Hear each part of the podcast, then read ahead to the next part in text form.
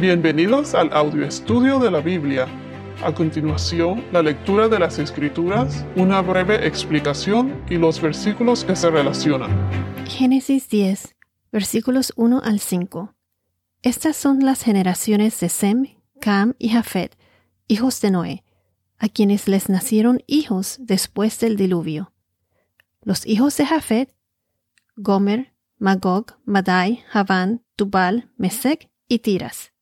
Los hijos de Gomer, Askenaz, Rifat y Togarma. Los hijos de Javán, Elisa, Tarsis, Quitim y Dodanim.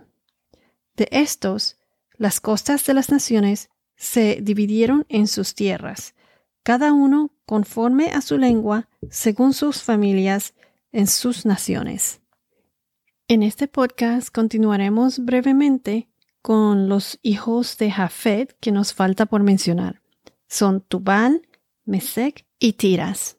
Y también cubriremos lo de las tablas de las naciones, que son 70, y de los diferentes descendientes que se incluyen ahí. Ya hemos hablado de Gomer, Javán, Magog y Madai. Ahora, Tubal y Mesec se concentraron en la parte este de Turquía, en la región de Asia Menor. Armenia es el este de Turquía moderno. Hoy la región de Mesec es la actual Turquía, Rusia y Georgia. Tubal y Mesec y Tiras, estos son de los hijos de Jafet. Ahora, el último hijo de Jafet que nos falta por cubrir es Tiras. De Tiras hay poca mención histórica, y ninguna mención bíblica aparte de este capítulo en Génesis 10 y de el primer libro de las crónicas en el capítulo 1 versículo 5 donde mencionan a Tiras. Sus descendientes son las únicas personas cuya identidad no es claramente verificable en la historia del Medio Oriente. Algunos teólogos asocian a Tiras con los etruscos, también se dice que tiras son los tirsenoi, de los que hablan los clásicos griegos, también llamados tirrenos. Ellos eran un pueblo de navegantes que habitó en el litoral y las islas del mar Egeo. Entonces, aquí en el verso 5, donde dice, de estos las costas de las naciones se dividieron en sus tierras.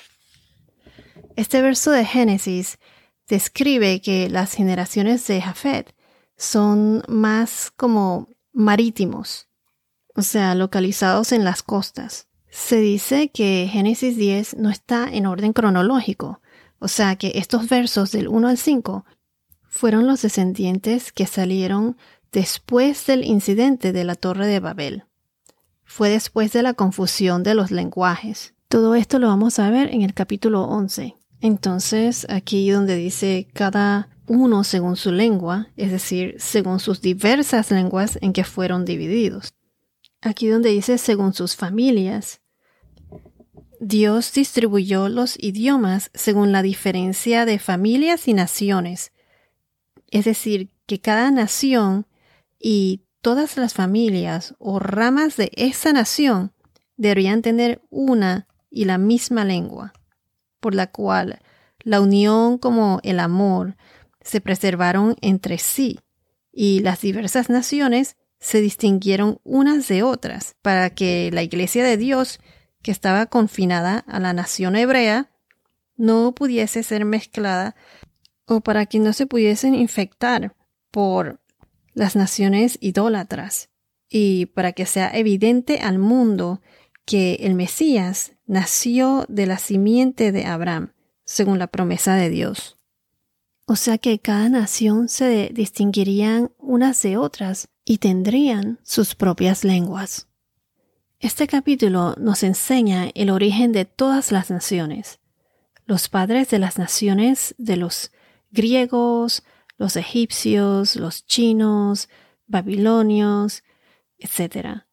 O sea, todos tienen origen en este documento, en Génesis 10. Hay mucha geografía en este capítulo. Génesis capítulo 10 se conoce también como las tablas de las naciones y nos dan un total de 70 nombres. Algunos nombres son mencionados sin mencionar sus descendientes. Y quiero recalcar que son 70 nombres en total y además de eso, 70 también es un número simbólico y representa compleción. En inglés es completion. También se dice que algunos de estos descendientes no necesariamente son hijos directos, pero también pueden haber algunos que por parentesco o por algún eh, tratado o convenio que hayan hecho entre familias, adopción o cosas así. Entonces, el número 70 se compone de los factores de dos números perfectos, 7 que representa la perfección y 10 que representa la integridad, la compleción y la ley de Dios. Más adelante veremos que 10 representan también los 10 mandamientos. El número 10 los podemos ver, eh, por ejemplo, las 10 plagas, cuando Dios castigó a Egipto. También se usó el número 10 eh, en las parábolas. Jesús le encantaba usar el número 10 en muchos de sus dichos. Por ejemplo, las diez vírgenes, en Mateo 25, versículos 1 al 13, los diez leprosos, los diez talentos, las diez minas, en Lucas 19, 12, 27. Había exactamente diez yo soy, la frase yo soy, dicho por Jesús en el Evangelio de Juan. Está también el diezmo, el diezmo en la Biblia. También todos fuimos creados con diez dedos en las manos y en los pies, lo cual nos hace completo. El número 10 simboliza el orden espiritual perfecto. También puede representar un periodo de juicio. Entonces vemos aquí el número 7 por 10, el número 10, 70. 7 por 10, 70. Por ejemplo, Moisés nombró 70 ancianos, que lo podemos encontrar en números en el libro de los números, capítulo 11, versículo 16. Se los voy a leer. Números, capítulo 11, versículo 16. Entonces el Señor dijo a Moisés, Reúneme a setenta hombres de los ancianos de Israel, a quienes tú conozcas como los ancianos del pueblo y a sus oficiales, y tráelos a la tienda de reunión y que permanezcan allí contigo después de leer el pacto que Dios le dio para leérselo al pueblo, Moisés llevó a setenta ancianos junto con Aarón y sus hijos al monte Sinaí para tener una comida especial con Dios mismos. Esto está en Éxodo 24, capítulos 9 al 11. Y subió Moisés con Aarón, Nadab y Abiú y setenta de los ancianos de Israel, y vieron al Dios de Israel. Debajo de sus pies había como un embaldosado de zafiro, tan claro como el mismo cielo. Pero él no extendió su mano contra los príncipes de los israelitas. Ellos vieron a Dios y comieron y bebieron. Esto fue después que Moisés tomó el libro del pacto y lo leyó.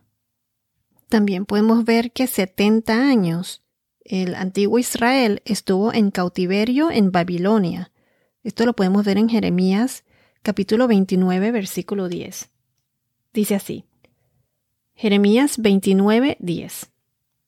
Pues así dice el Señor, cuando se le hayan cumplido a Babilonia setenta años, yo los visitaré y cumpliré mi buena palabra de hacerlos volver a ese lugar.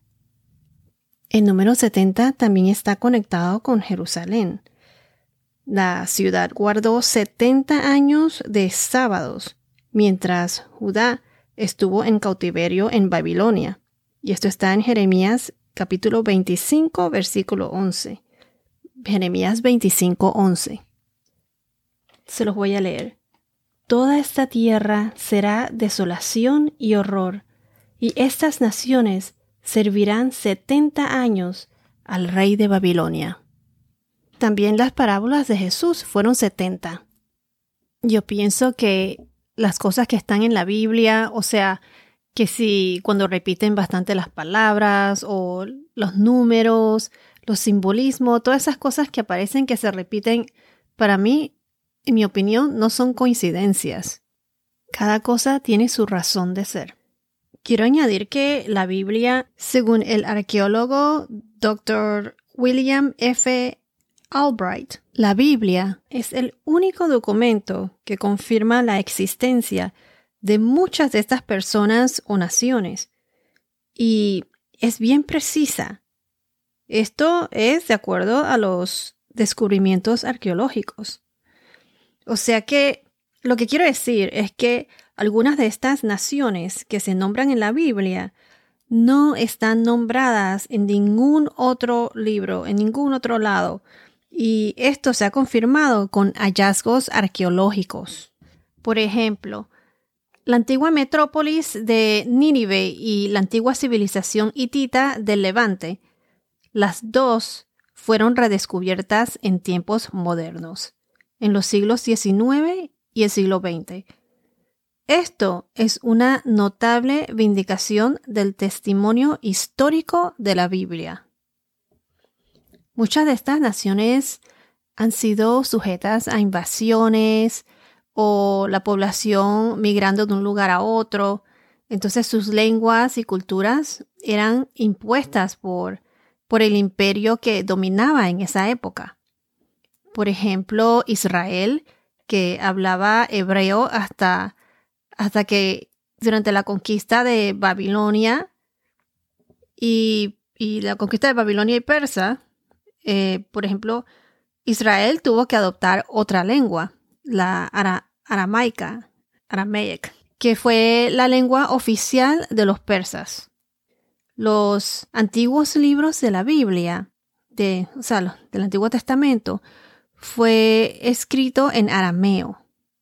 Luego, después de la conquista de Alexander el Grande, el Nuevo Testamento fue escrito en griego.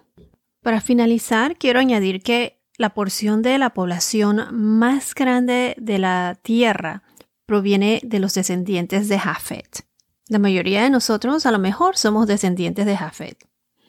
Este se extendió a Turquía, Asia y Europa. A Jafet en Génesis 9, 27 capítulo 9, versículo 27, Noé bendijo a Jafet y le dijo, engrandezca Dios a Jafet y habite en las tierras de Sem y sean Canaán su siervo. Bueno, el próximo podcast se pone bien interesante. Hablaremos del segundo hijo de Noé, Cam y sus descendientes, en especial de uno de los hijos de Cam, que fue Nimrod, o también se le llama Nemrod y veremos qué tiene que ver él con la torre de Babel. Bueno, esto es todo por ahora. Que tengas un día muy bendecido y hasta la próxima.